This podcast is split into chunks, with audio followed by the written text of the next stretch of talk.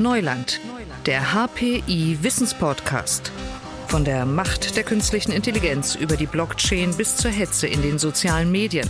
Die Experten des Hasso-Plattner-Instituts in Potsdam reden über Risiken und Chancen der Digitalisierung.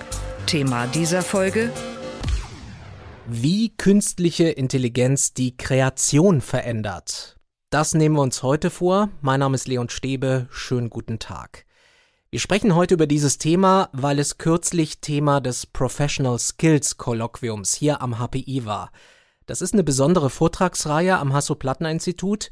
Sie bietet Studierenden und Forschenden spannende Einblicke in besondere Lebenswege und in fachübergreifende Themen. Und vor kurzem zu Gast im Kolloquium war Julian van Dieken. Er ist Fotograf, Multimedia-Produzent, begeistert sich für die Themen Bildung und digitales Storytelling und er hat Schlagzeilen gemacht, weltweit. Warum? Er hat ein Bild kreiert mit künstlicher Intelligenz, eine Reinterpretation von Jan Vermeers populärstem Gemälde, Das Mädchen mit dem Perlenohrring. Und dieses KI-Bild hing tatsächlich im Museum im Mauritzhaus in Den Haag. Und darüber wurde weltweit diskutiert. Und heute ist er bei uns zu Gast. Ich freue mich sehr. Schönen guten Tag, Julian van Dicken. Ja, hallo, freue mich hier zu sein. Wir haben gemeinsam entschieden, dass wir uns duzen. Deshalb, Julian, die erste Frage, wie ist es eigentlich dazu gekommen? Wie ist es dazu gekommen, dass du es geschafft hast, mit einem KI-Bild im Museum ausgestellt zu werden? Ja, das ist eine äh, komplexe Geschichte. Ich versuche es in kurz zu erzählen. Es ist so, ich habe ein Experiment gestartet. Ihr müsst euch mich so vorstellen, ich buddel mich in Zukunftsthemen hinein. Das heißt, ich habe im Herbst letzten Jahres einen Instagram-Account gestartet, weil ich Bild-KIs gefunden habe und habe 30 Tage lang jeden Tag ein Bild gepromptet und wollte wissen, kann man darin besser werden. Diesen Instagram-Account habe ich deswegen genutzt, weil man daran so schön sehen kann, ob etwas sich verändert. Und vor allem, wenn es um Bilder geht, natürlich auch visuell. Ist das Bild Nummer 30, sieht das anders aus als Bild Nummer 1? Damit bin ich gestartet.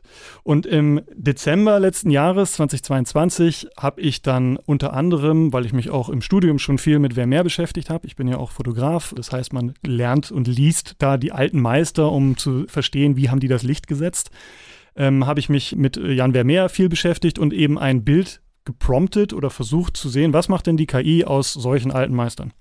Das habe ich bei Instagram hochgeladen und habe dann da, so wie wir das jetzt gerade machen, darüber reflektiert und nachgedacht, hat das jetzt irgendwelche Auswirkungen? Wenn ja, welche? Äh, jetzt kann jeder solche Tools bedienen. Wie ist das mit dem Licht? Kann man das überhaupt steuern und all sowas? Das kann man auch immer noch nachlesen auf meinem Account.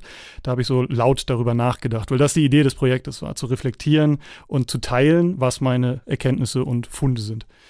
Dann hat jemand unter diesem Bild kommentiert und gesagt, hey, es gibt da einen, äh, eine Aktion des Museums, wo das Original, das Vorbild von diesem Bild hängt.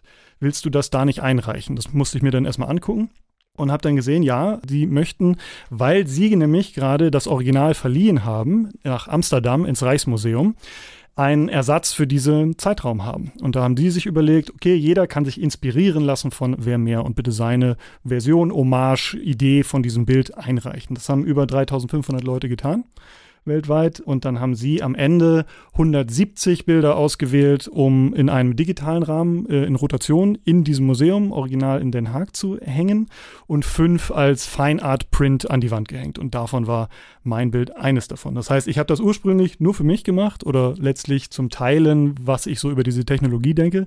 Und dann ist eigentlich durch die Interaktion mit dem Publikum und der Internetwelt dieses Bild im Museum gelandet. Wie ist das Bild technisch entstanden? Hast du dir vorgestellt vorher, wie es aussehen könnte, oder hast du die Maschine einfach machen lassen? Ich habe mir am Anfang die Frage gestellt, ist das überhaupt kreativ, was man da macht? Also ist das Prompten, also die Eingabe von Text und daraus leitet die Maschine dann ein Bild ab, überhaupt ein kreativer Prozess? Und habe versucht, durch Machen eben rauszufinden, wie das funktioniert. Und Technisch ist das so entstanden, dass äh, ich in einer langen Abendsession diverse Prompts durcheinander gemixt, kopiert, verändert, ergänzt, äh, selber neu geschrieben habe und man das nicht genau steuern kann. Das heißt, dieser Prompt selber zu dem Bild ist auch ziemliches Kauderwelsch. Das war noch aus einer Anfangszeit, wo ich so, so halb verstanden habe, was ich da mache.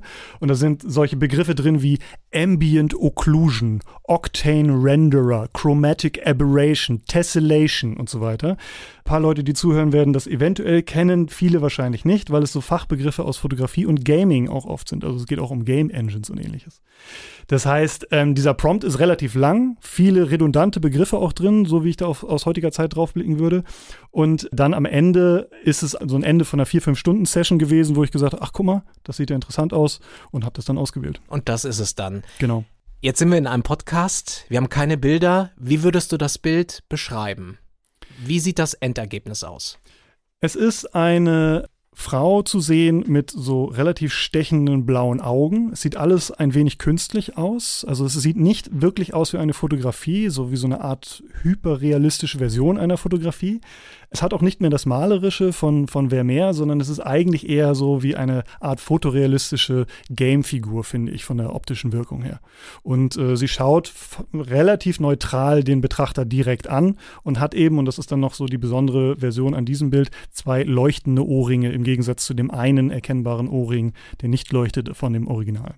Dieses Mädchen mit den leuchtenden Ohrringen, ist das ein neues Bild? Ist das etwas Neues für dich, was da geschaffen wurde? Für mich war es neu, als ich es gepromptet habe, wie man ja inzwischen so sagt, weil ich das noch nicht gesehen hatte. Wichtiges Detail, diese Ohrringe habe ich nicht eingegeben. Das heißt, den ah. Prompt, ich habe nicht dazu geschrieben, bitte leuchtende Ohrringe, Aha. sondern das zeigt, wie diese Maschinen funktionieren. Es ist sehr randomisiert, also es ist ganz viel Zufall dabei gewesen und mir gefiel dieses Bild an der Stelle. Und für mich war es was Neues. Rein technisch ist es so, dass jedes Bild, was erzeugt wird, ein originäres Werk ist. Allerdings ist da, schließt sich da eine lange Diskussion darüber an, was ist denn originell, originär, weil nur weil die Maschine das so produziert, ja noch nicht bedeutet, dass es auch kreativ ist.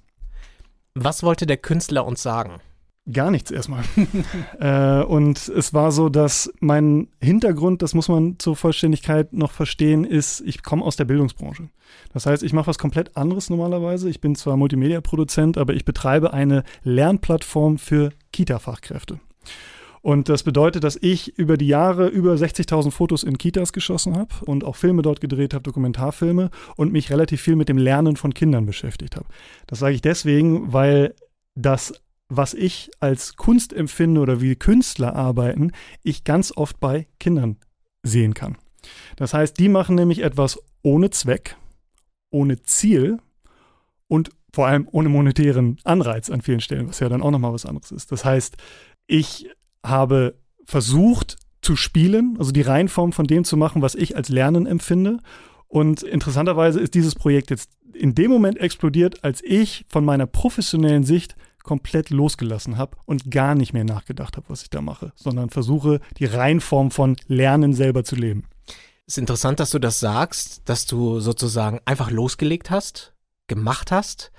Im Nachhinein wird ja gefragt, wer ist dann der Künstler? Ist das Julian oder ist es die KI? Ich habe in den letzten Monaten immer gesagt, man kann es fast nicht mehr auseinanderhalten, wer da jetzt was gemacht hat. Und äh, ich kann das gar nicht so schnell sagen, wer da jetzt der Künstler ist. Was auf jeden Fall Fakt ist, dieses Bild wäre ohne die Maschine nicht entstanden. Das heißt, es geht nicht mehr so sehr darum, kann ich fotografieren oder kann ich ein Bild malen. Das ist einfach ein anderer Prozess. Und es wäre aber auch ohne mich nicht entstanden. Und deswegen, so sehe ich das auch mit anderen KI-Tools, so wie ChatGPT und ähnlichem. Es ist eher ein Assistent, den man bedient und man hat quasi eine Art Co-Piloten zur Verfügung, mit dem man sich Ideen hin und her schießen kann. Und das war für mich sehr neu. Wie waren die Reaktionen? Die Reaktionen, die waren enorm gemixt. Also von Hass bis Liebe war alles dabei. Und es war enorm intensiv. Das heißt, ich habe sowohl einen persönlichen Shitstorm auf Twitter erhalten, äh, aufgrund von der Annahme, dass äh, das Museum nicht wusste, dass das KI ist, unter anderem, als auch E-Mails erhalten, dass jemand weinen musste, weil er das Bild gesehen hat und das ihn an jemanden erinnert hat. Also von daher tatsächlich von Ablehnung bis Befürwortung alles dabei. Was man noch wissen muss, ist, es hat eine große Kontroverse ausgelöst. Deswegen ist es auch so bekannt geworden, weil Kontroversen streuen ja immer weit. Das lag unter anderem daran, dass das Museum folgende Entscheidung getroffen hat, die ich anders gemacht hätte. Sie haben das Bild aufgehängt und meinen Namen daneben geschrieben, das Land, aus dem ich komme und dann noch den Hashtag von dieser Aktion. Also das heißt, da hängt dieses Bild, da steht dann Julian van Dieken daneben, Germany und My Girl with a Pearl war der Hashtag. Und das war's. Keine Erklärung, keine Erläuterung. Keine Einordnung, keine Erklärung und noch nicht mal so, man kennt das ja manchmal aus Museen, ne? dann steht da irgendwie drauf Öl auf Leinwand oder mhm. einfach Fotografie oder ähnliches. Auch das nicht. Das heißt also zur Vollständigkeit halber muss man sagen, das haben sie bei gar keinem Bild gemacht, also jetzt nicht nur bei meinem nicht, sondern auch bei allen anderen nicht. Äh, sie haben mir das so erklärt, weil sie das auch bei den anderen Bildern nicht machen, weil da eben nur die alten Meister wie Rembrandt hängen. Aber das hat natürlich diese Kontroverse richtig ins Laufen gebracht. Das heißt, ich habe einen Monat vorher hatte ich dem Museum eine E-Mail geschrieben, weil ich antizipiert habe, dass das, also aus meiner Sicht war es relativ offensichtlich, wenn ich in so ein Museum, wo sonst wer mehr hängt, Rembrandt, ein KI-Bild auf einmal hänge, Natürlich hat das eine Symbolwirkung und zwar kräftig, fand ich. Also ich fand das logisch. Und dann habe ich denen geschrieben und gesagt, also wenn ihr Lust habt und da eine Panel-Diskussion zu machen wollt oder irgendein anderes Format, äh, wegen sowas wie wir jetzt gerade machen, Podcast oder ähnliches, um das einzuordnen oder ich kann mitteilen, was ich so an Erfahrungen gesammelt hat und wo ich auch denke, wie das die Kunstwelt zum Besseren oder zum Schlechteren verändern kann, äh, ruft mich an, sagt mir Bescheid. Darauf hat das Museum leider nicht reagiert das ohne Kontext in das Museum gehängt und das hat dann natürlich die Kontroverse befeuert. Wie gehst du mit der Kritik um, wenn es da zum Beispiel heißt, ähm, hier kommt es zur Ausbeutung menschlicher Schaffenskraft? Ist das für dich nachvollziehbar? Ähm, damit beziehst du dich, glaube ich, auf einen Tagesspiegelartikel. Mhm. Genau. Also der wiederum bezieht sich darauf, dass es äh, ein Problem gibt bei dem Trainieren der Modelle. Die, äh, das muss man erklären. Die Modelle funktionieren so, dass ich eine riesige Anzahl an Bildern habe und äh, damit mein Modell trainiere und erkennen lasse, meinetwegen, wie sieht eine Katze aus? Was ist ein Apfel? Was ist ein Baum? Diese Bilder werden dann wieder gelöscht und es gibt halt eine riesige Menge an Trainingsdaten. In diesen Trainingsdaten, zum Beispiel vom Lion-Modell aus Deutschland, so heißt es, um kurz nerdig zu werden, sind umstritten, weil sie auch Bilder nutzen zum Training, bei denen es Copyrights gibt. Das heißt, momentan gibt es ganz viele sehr große Fragezeichen. Ist das erlaubt, frei verfügbare und auch nicht frei verfügbare Bilder dafür zu nutzen zum Training oder nicht?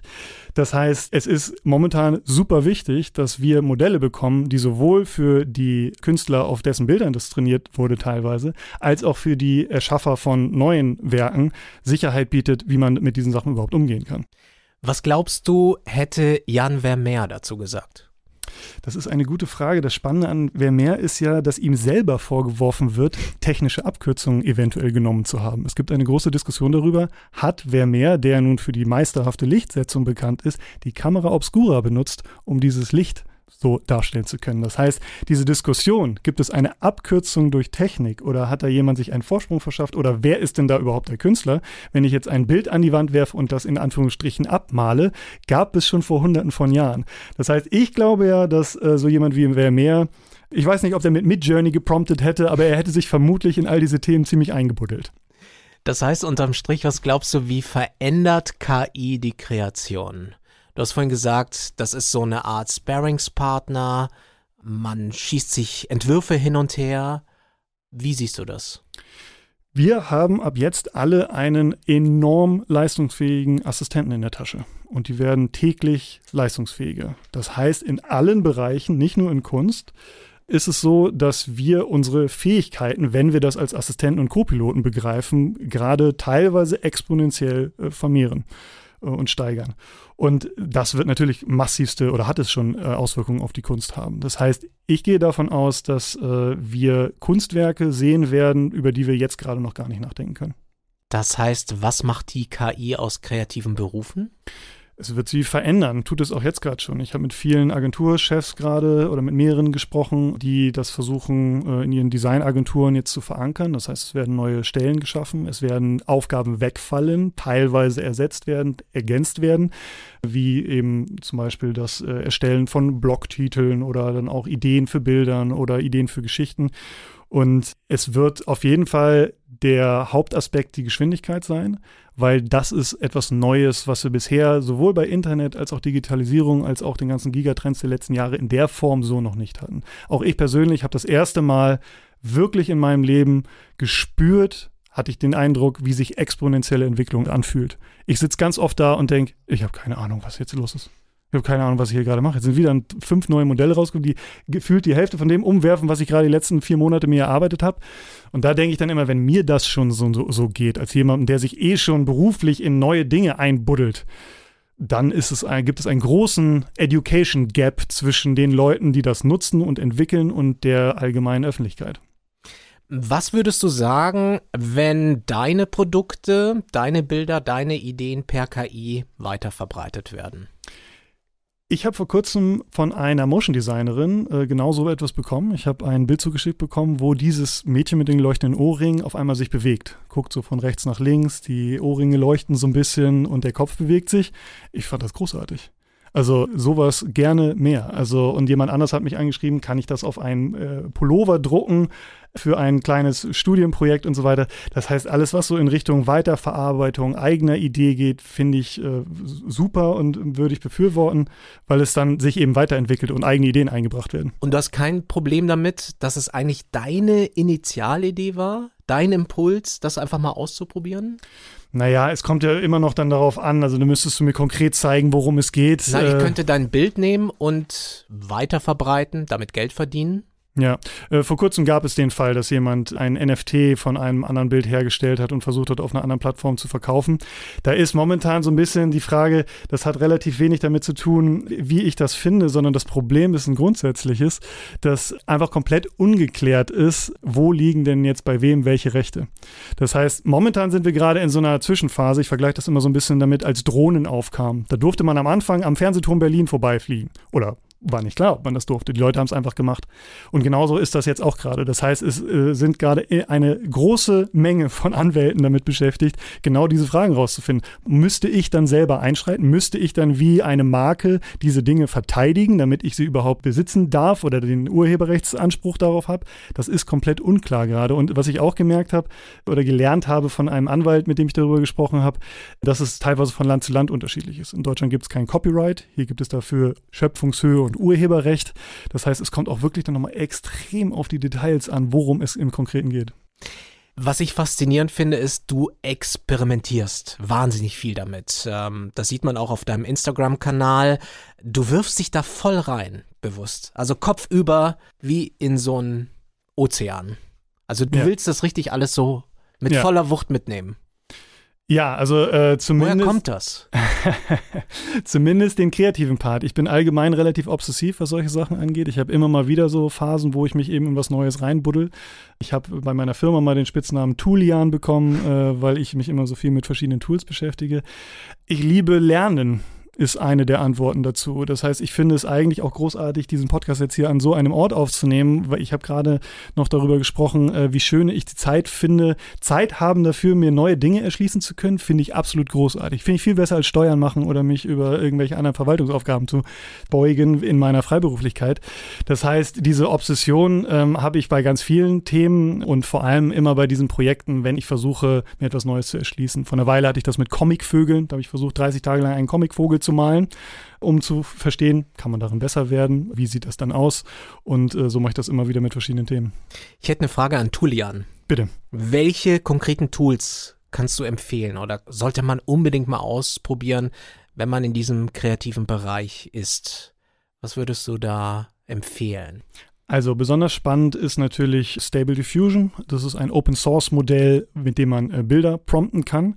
Da ist der Unterschied, dass es erstellt worden, weil es eben nur Closed Source Modelle gab von Google und ähnlichen Firmen. Das heißt, das ist so ein bisschen so, es gibt zwei große Image-Modelle mit Journey und Stable Diffusion und das kann man sich so vorstellen. Stable Diffusion ist so das Linux und Midjourney ist so das Apple. Das heißt, Midjourney macht schöne ästhetische Bilder, ist nicht ganz so kompliziert, man kommt schnell zu einem guten Ergebnis und bei Stable Diffusion kann ich jede Schraube anfassen. Das heißt, es gibt auch eine Seite, einfach googeln Stable Diffusion Playground, da kann ich sofort ohne irgendwas zu installieren einmal testen, was passiert, wenn ich so ein Bild prompt in einer abgespeckten Version. Jetzt produziert man da ja auch Bilder, Fotos, Szenen, die es so nicht gab. Und das inszenierst du ja auch, diese Frage, auch auf deinem Instagram-Kanal. Was ist echt, was nicht? Das ist eine faszinierende Diskussion. Du fragst ja auch deine ja. FollowerInnen. Haben wir da in Zukunft überhaupt noch eine Chance, echte Bilder von falschen zu unterscheiden? Ich glaube nicht, ehrlich gesagt. Also ich halte das auch durchaus für ein Problem. Das geht dann ja so in die Richtung, was ist, wenn jetzt jeder die Möglichkeit hat, in Massenform Fake-Bilder herzustellen. Ich glaube, dass wir uns momentan im Jahr 2023 auf dem Weg dahin befinden, dass wir ein neues Medienverständnis und auch eine neue Literacy-Kompetenz brauchen in dem Bereich. Wir können am Ende, also jetzt geht es gerade Musik und Video ja weiter und auch 3D. Das heißt, wir sind jetzt schon an einem Punkt, wo selbst Leute wie ich, die Fotografen sind, die KI nutzen, teilweise die Fotos nicht mehr unterscheiden können. Das heißt, es wird aus meiner Sicht wahrscheinlich ein Katz-und-Maus-Spiel wieder werden, zu versuchen, technische Lösungen zu finden, wie Markieren der Bilder oder Meta-Tag-Auszeichnung oder ähnliches und dem Umgehen dieser Technik. Das heißt, die Modelle sind ja draußen. Ich kann die inzwischen auf mein iPhone laden. Das heißt, die werden nicht mehr zurückgeholt werden können. Und das macht natürlich was mit dem Verständnis von Medien. Wenn ich jetzt bei jedem Bild erstmal im Hinterkopf habe, ja, ob das echt ist, weiß ich nicht, ob der Zelensky da jetzt gerade irgendjemandem die Hand geschüttelt hat. Ich halte das für ein Problem, aber ich glaube, dass wir, wir müssen uns da anpassen. Was da die Lösung ist, weiß ich selber auch noch nicht. Was sagst du jungen Menschen, wie sie mit dieser Entwicklung umgehen sollen? Du bist ja in diesem Bildungsbereich auch unterwegs. Was sagst du denen? Mir ist ganz wichtig, an solche Sachen angstfrei heranzugehen. Warum sage ich das? Ich habe in den letzten zwei Jahrzehnten ganz viel mit Menschen gearbeitet, die sich mit Digitalisierung beschäftigt haben oder beschäftigen sollten. Und da habe ich gemerkt, wie viele Vorbehalte, Ängste und Unsicherheiten es gibt, was ja nachvollziehbar ist. Das ist gar nicht schlimm, das ist relativ normal. Aber wir können uns vor allem bei so einer Geschwindigkeit, glaube ich, gibt es eine ganz essentielle Grundhaltung, sich solchen neuen Themen zu nähern, weil das ja nicht aufhören wird. Es werden ja immer mehr werden und das ist das Experimentieren, das Spielen im Sinne von Lernen und das angstfreie Herangehen an solche Themen. Weil auch die ganzen Risiken, die sind wichtig und darauf sollten wir gucken, aber sich dem zu nähern, sollten wir darüber machen, in die Richtung der guten, interessanten Projekte zu gehen und dabei rauszufinden, was wir eventuell an Guardrails da noch mit einbauen müssen. Ich habe mich gefragt, ob wir alle KünstlerInnen werden können damit. Denkst du denn, du bist ein Künstler, wenn du das nutzt? Frage ich mich, ja. Weiß ich nicht. Ja, habe ich mich auch gefragt. Also ähm, ich habe ja bisher, ich bin nicht mit der Bezeichnung Künstler hausieren gegangen, weil ich mich bisher mal als Multimedia-Produzent äh, verstanden habe.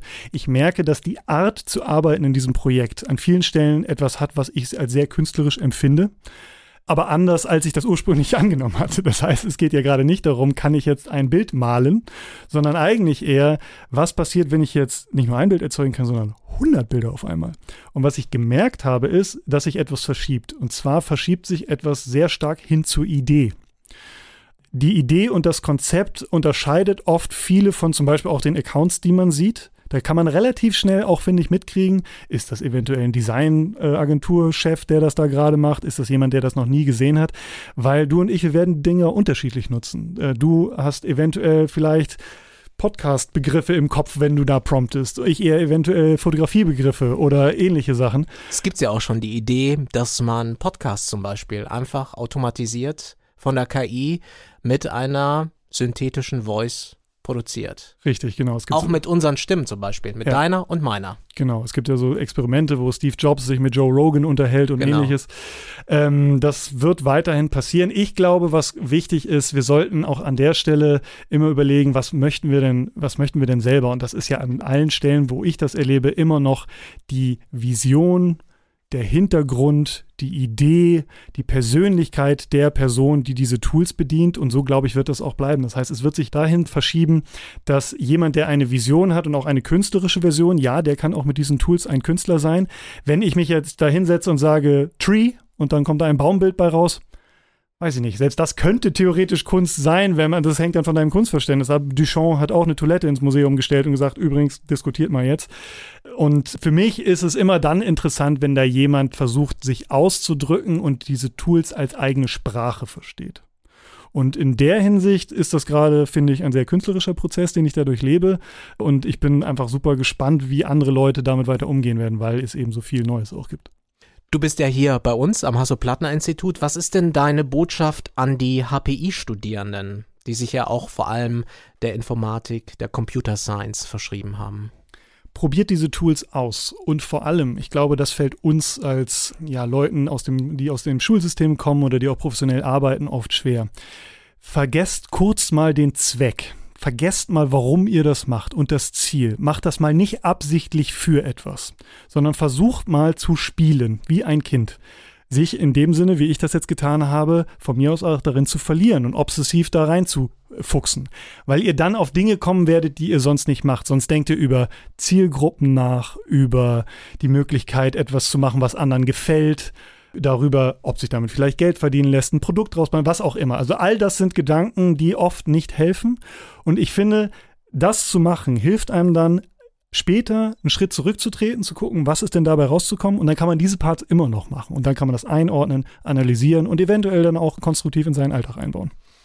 Ist schon eine besondere Zeit, vielleicht auch deshalb, weil wir Menschen uns selbst gerade vielleicht wiederfinden, uns auch überlegen müssen, was macht Menschsein aus? Was macht menschliche Kreativität aus? Ja, ich habe vor kurzem mit einer Freundin darüber gesprochen und die meint, die hat was ganz Interessantes gesagt. Die sagte, du, ich glaube, weißt du, womit das was zu tun hat? Das hat auch mit verletzter Eitelkeit des Menschen zu tun. Dass der Mensch sich als einziger für kreativ hält und dass da jetzt irgendetwas am Horizont aufzieht, was das zumindest in Frage stellt. Eventuell noch nicht die Antwort liefert, aber zumindest es Anflüge gibt, wo, so wie wir jetzt hier schon darüber diskutieren können, ist das jetzt kreativ oder nicht? Und ich glaube, da ist viel dran, weil es das ja tatsächlich so noch nicht gab. Es gab bis jetzt noch nichts, was in Frage gestellt hat, kann auch etwas anderes als der Mensch kreativ sein. Und ich habe auch, als ich jetzt die Tage darüber nachgedacht habe, nochmal überlegt, ich glaube, ja, es gibt kreative Elemente da drin. Und wenn das heute noch nicht der Fall ist, dann eventuell in Zukunft, weil es ist vieles ja auch ein Remix von bestehendem. So, so, arbeiten auch menschliche Künstler. Und es spricht eigentlich nichts dagegen, wenn die Maschinen immer und immer besser werden, eine Maschine zu produzieren, die stetig neue Dinge erschafft. Und dann ist man irgendwann in einem Bereich, dass man zumindest dauernd Dinge sieht, die man vorher noch nicht gesehen hat. Und das ist dann eventuell ein kreativer Prozess, ja. Die Frage ist dann, ob wir Menschen uns daran gewöhnen, an die KI. Was glaubst du? Ja, wir müssen, ne? wir haben ja keine Wahl. Es ist äh, so viel da draußen und im Prinzip ist der Geist aus der Flasche. Also es ist so, dass die Bilder vor einem Jahr, wenn du da gepromptet hast, Kinder auf dem Spielplatz, dann war das ein absoluter Matsch. Heute ist das ein fotorealistisches Bild, was sich fast nicht mehr von normalen Fotos unterscheiden kann. Das heißt, zwangsläufig werden wir uns mit KI-Literacy beschäftigen müssen und auch mit dem Term, den finde ich ganz gut, Amplification Intelligence. Das heißt, ich glaube, dass diese Tools ganz viel von dem, was schon da ist, enorm verstärken. Das heißt, ja, wir brauchen eine Anpassung an diese Tools. Das sagt Julian van Dieken, Fotograf, Multimedia-Produzent. Ich sag's jetzt mal, der Erschaffer des Mädchens mit den leuchtenden Ohrringen. Und er war zu Gast heute in unserem Podcast und im Professional Skills Kolloquium am HPI. Julian, danke für das spannende Gespräch. Vielen Dank, hat mir Spaß gemacht. Und mein Name ist Leon Stäbe. Eine spannende neue Folge von Neuland gibt es auch beim nächsten Mal. Bis dahin, eine schöne Zeit und bis ganz bald. Digitales Wissen verständlich auf den Punkt gibt es bei Neuland, dem Wissenspodcast des Hasso-Plattner-Instituts.